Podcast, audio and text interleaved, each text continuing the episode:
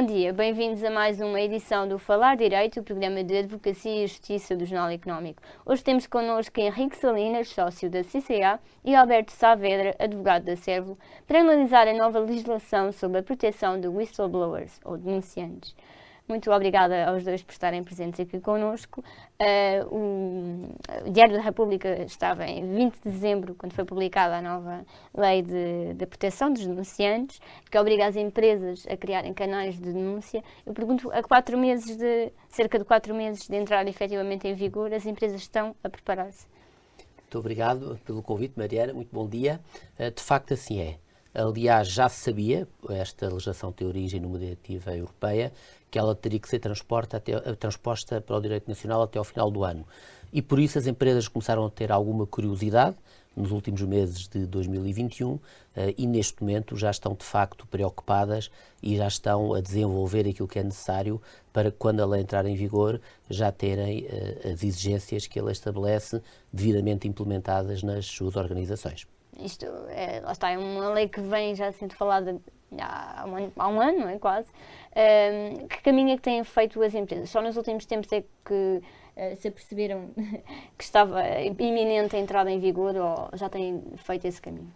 Antes de mais, obrigado, Mariana, pelo convite de vir aqui ao Económico falar sobre este tema, que é muito importante para as empresas e também para as pessoas. Eh, respondendo à sua questão, a diretiva uh, é de 2019 o Estado teve, o legislador português teve dois anos para transpor, mas só agora, com esta nova lei, é que as empresas acordaram para a vida, por assim dizer.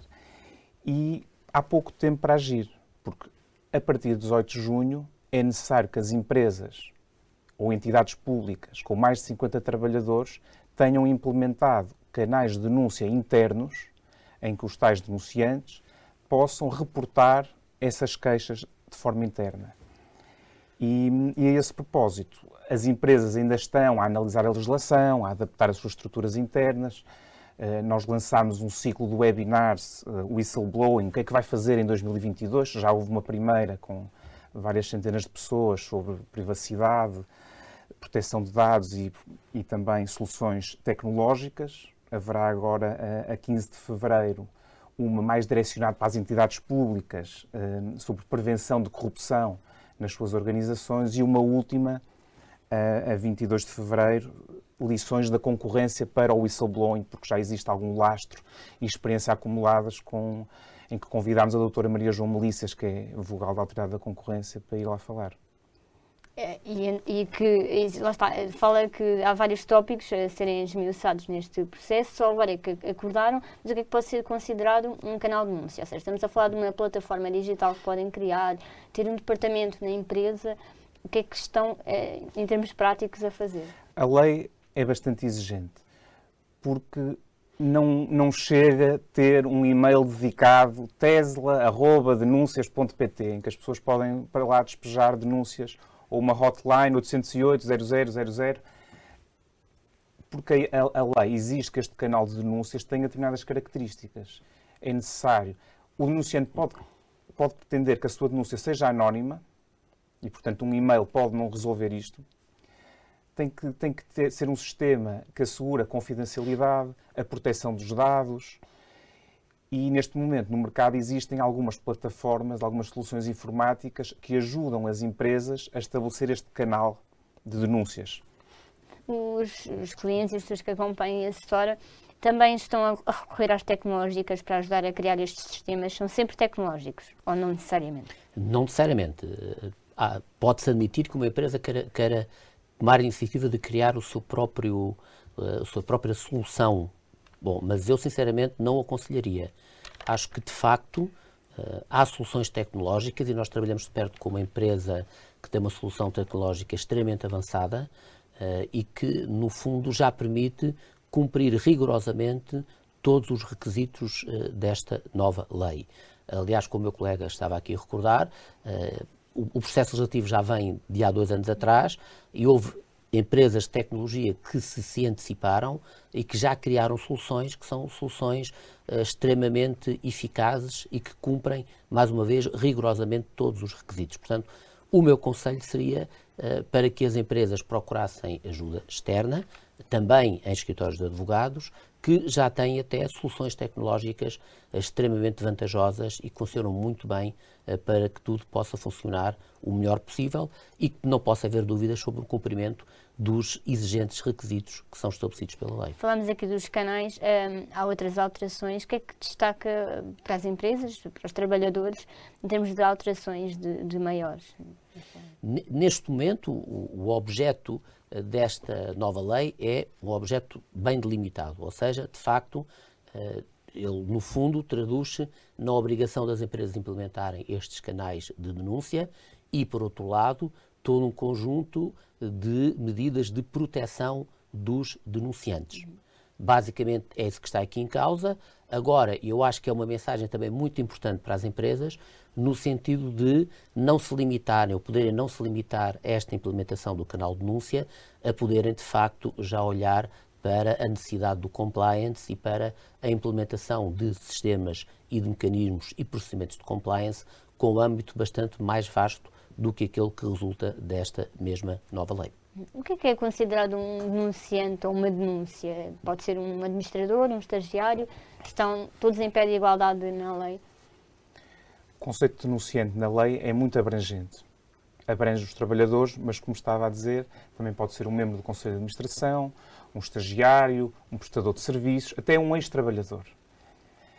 E aquilo que esta lei visa é de que os denunciantes, essas pessoas, portanto, que no contexto da sua relação laboral ou de prestação de serviços tomam conhecimento de determinadas infrações, tenham um canal seguro em que possam reportar essas, essas infrações.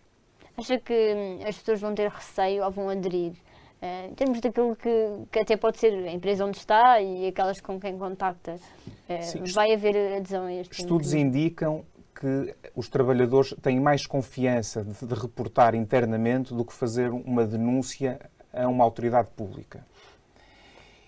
E também da experiência que tivemos até com, com casos muito mediáticos, o Panama Papers, o LuxLeaks, até agora mais recente aqui em Portugal, o, o Football Leaks, um, existe uma percepção de que se eu denunciar vou sofrer consequências.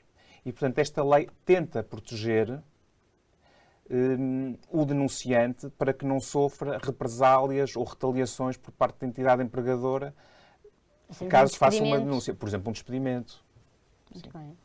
Muito obrigada. É tempo agora para um breve intervalo. Voltamos já a seguir para falar sobre prevenção da corrupção nas empresas públicas e privadas.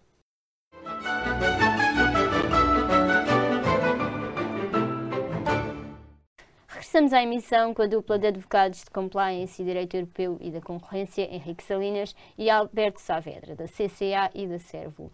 Estamos a falar de, de proteção dos iniciantes. Há pouco o Dr. Alberto uh, referia que as empresas públicas, apontou o caso das empresas públicas, uhum. que também são no fundo, um foco desta lei.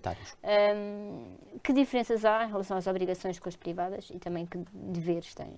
Bom, a, a, estrutura é exatamente semelhante, consoante seja uma empresa privada ou uma empresa pública. Admito que as preocupações possam ser um, um bocadinho diferentes, mas não, eh, eu não focaria muito aqui o ponto nessa eventual distinção. Uh, quer em relação às infrações que podem estar em causa e que podem ser objeto de denúncia, elas são de, ambo, de âmbito muito diverso, eh, quer também no que respeita às obrigações que resultam da lei, quer na instituição do canal de denúncia, quer depois também nas medidas de proteção eh, dos, dos denunciantes. Ou seja, não nos foquemos na estrutura acionista, mas é, então é a dimensão das empresas. Isto é, é uma uhum. lei que, que, se foca mais na, nas empresas com mais de 50 trabalhadores. Exato, exato. Uh, foi uma, uma forma do legislador proteger uh, as PMEs ou as microempresas. Eu acho que não é tanto uma, uma podemos ver a questão de, de, de, vários prismas, mas eu acho é que eh, pode ser considerado que impor a uma pequena empresa, estamos a falar a nível europeu, uma empresa com menos de 50 trabalhadores a nível europeu, quase que poderá ser considerada uma, micro, uma microempresa ou uma startup, impor desde logo este nível de organização interna, esse conjunto de obrigações que são amplos e cujo incumprimento pode dar origem à aplicação de sanções pesadas, pode ter sido considerado excessivo.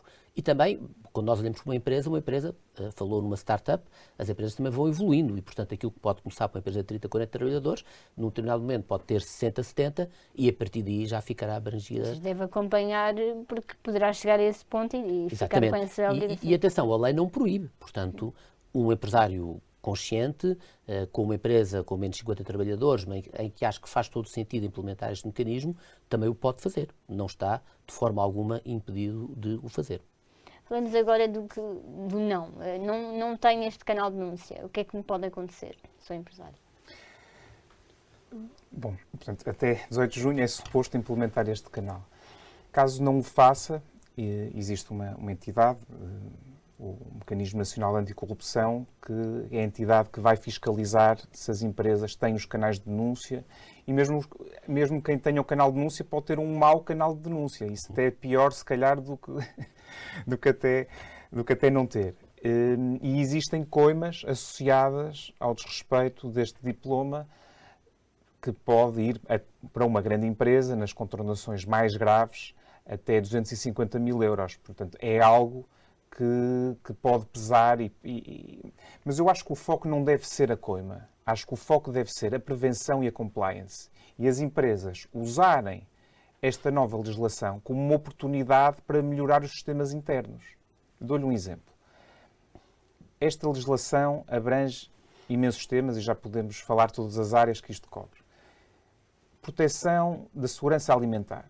Se um trabalhador tem conhecimento de uma situação em que um alimento uh, ou produto que vai chegar aos supermercados tem um determinado defeito, é do interesse da empresa saber atempadamente e corrigir isso.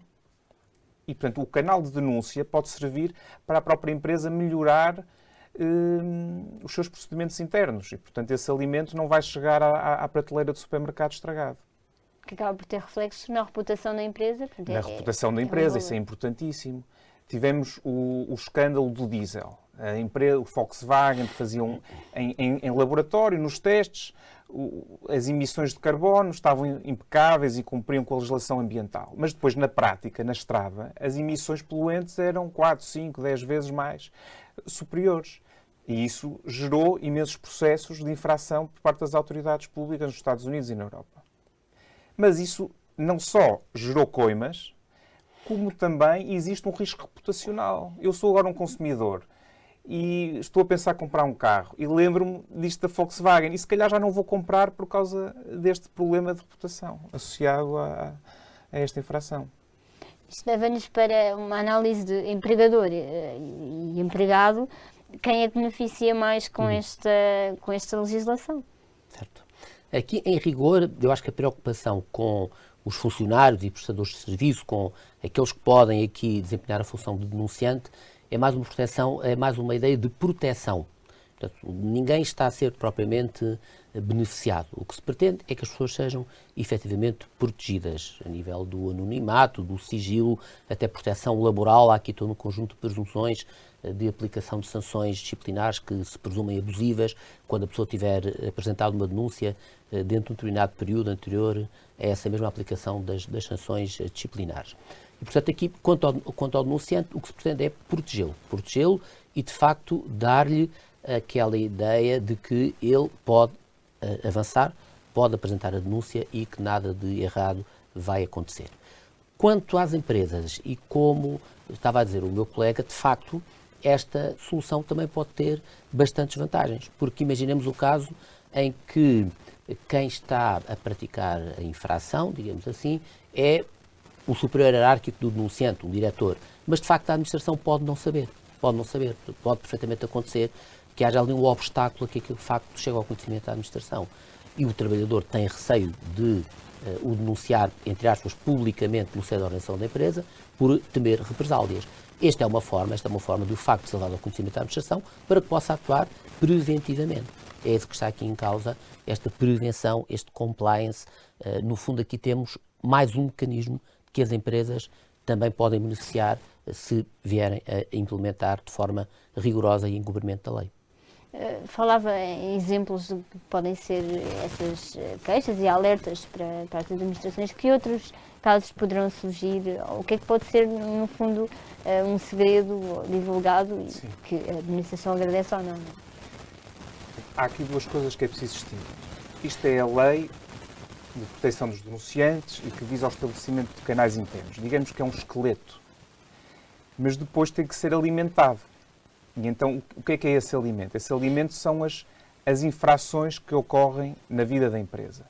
E isso abrange os mais diversos setores de atividade e as mais diversas áreas. Pode ser um problema de direito da concorrência, um cartel que esteja a acontecer no seio da empresa. Pode ser uma violação das regras da contratação pública, da corrupção, branqueamento de capitais, segurança nos transportes ou dos alimentos, proteção de dados, veja-se o caso da Câmara Municipal de Lisboa, se, porventura, se tivesse um canal de denúncias interno, como agora é obrigado a ter, por, porventura um trabalhador poderia ter dirigido essa queixa e aquilo poderia e aquilo poderia ter quer dizer as violações feitas para trás não pode resolver mas daí para a frente uh, poderia ter, ter resolvido. E, pelos vistos, era um problema mais sistémico, não foi algo que aconteceu pontualmente. Portanto, é também uma oportunidade às empresas para melhorarem internamente os seus processos. Temas que poderá acompanhar já de seguida, depois de uma pausa de breves segundos. Continuo desse lado.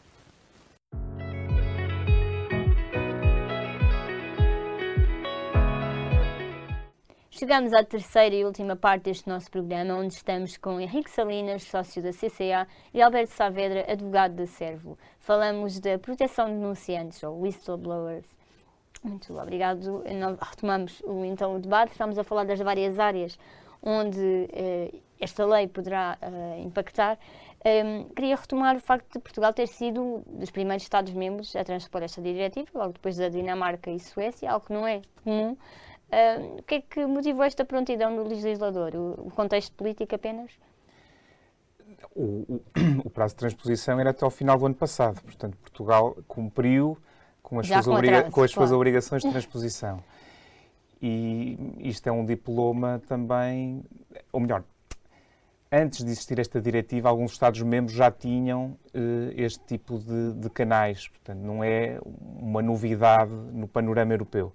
Mas em Portugal é, é uma novidade. E é, há, uma, há uma inspiração europeia, não é um, um trabalho que, e uma lei europeia que tem de ser seguida, mas uh, olhamos para, para o outro lado do Atlântico, outros países do globo, uh, houve algum tipo de inspiração? Há alguns países que tenham também este tipo de trabalho? Não falo apenas dos Estados-membros, mas uh, isto é, é, é, comum noutros países? Sim, isto, é, isto, é, isto tem muita influência anglo-saxónica, Estados Unidos e, e, e, Reino Unido, embora em 2004 já existiam umas diretrizes das Nações Unidas para a proteção dos denunciantes. Mas, como referi no, no início, o facto de terem existido aqueles escândalos, do Panama Papers, LuxLeaks, uh, Cambridge Analytica, etc., fez com que existisse uma maior consciencialização, uhum. quer dos, quer da, da opinião pública, quer das autoridades públicas, e foi necessário criar. Portanto, o direito tenta ir sempre atrás da realidade. Ou do prejuízo. Ou do prejuízo. Eh, exatamente. E, e, portanto, esta legislação é para, é para precisamente para combater, combater essa lacuna. Essa, essa lacuna. Um, doutor, e, uh, falamos, falamos aqui de, do contexto legislativo, uhum. do que, que terá motivado a aplicação desta lei concorda com esta ideia de que foi, no fundo, a opinião pública que também uh, deu um, um, impulso? Como dizia o meu colega, é, é, não pode deixar de ser assim, é sempre assim. A realidade social consegue sempre antecipar-se à legislação. Quer dizer, a legislação muitas vezes também responde àquilo uh, que está a acontecer na, na, sociedade. É muito difícil o legislador conseguir antecipar-se. Uh, e tínhamos aqui já várias situações que tinham suscitado bastante clamor público.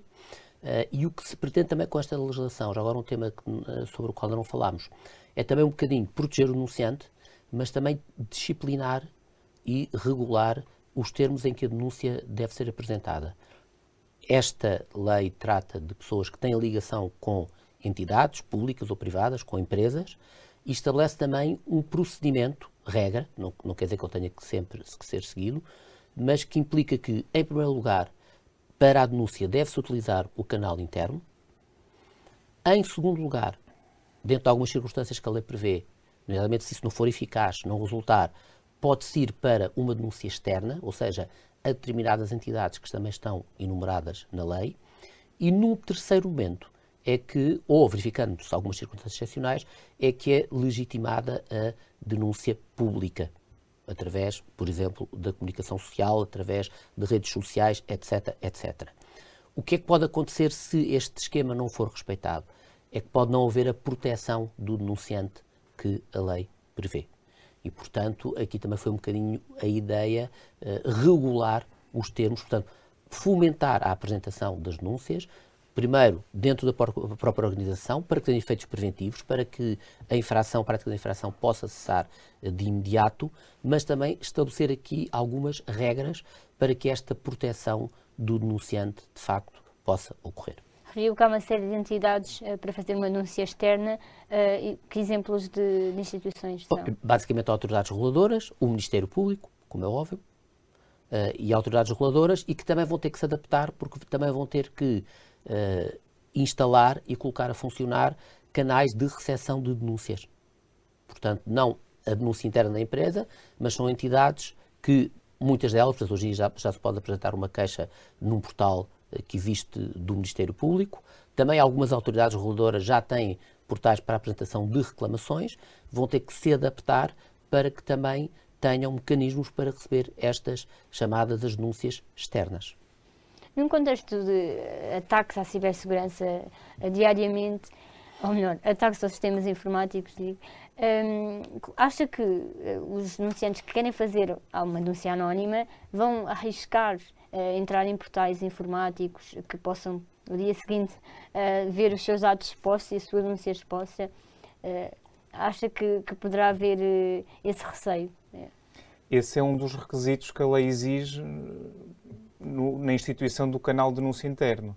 É necessário que o canal seja seguro e, por segurança, cobre também essas preocupações que está aí. Mas o que é que significa ser um canal seguro? Tem, tem que ser uma plataforma informática que tenha.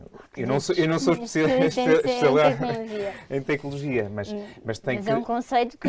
mas, tem que mas, mas, tem que ter as devidas proteções e por isso é que há plataformas informáticas eh, que são um, reliable, portanto, uh, têm track record e, e já mostraram que são seguras, e outras que não se conhece nós na Servo trabalhamos em parceria com uma plataforma informática eh, que oferece esse, esse historial de, de, de, segurança e também de prevenção de ataques, uh, ciberataques.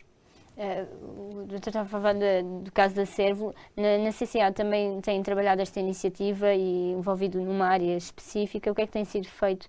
Uh, criado uma task force? Também? Nós, para além da, da task force que criamos, também estabelecemos um protocolo com uma empresa internacional que fornece essa solução informática, eh, porque de facto aqui o amadorismo depois não, não vai resultar.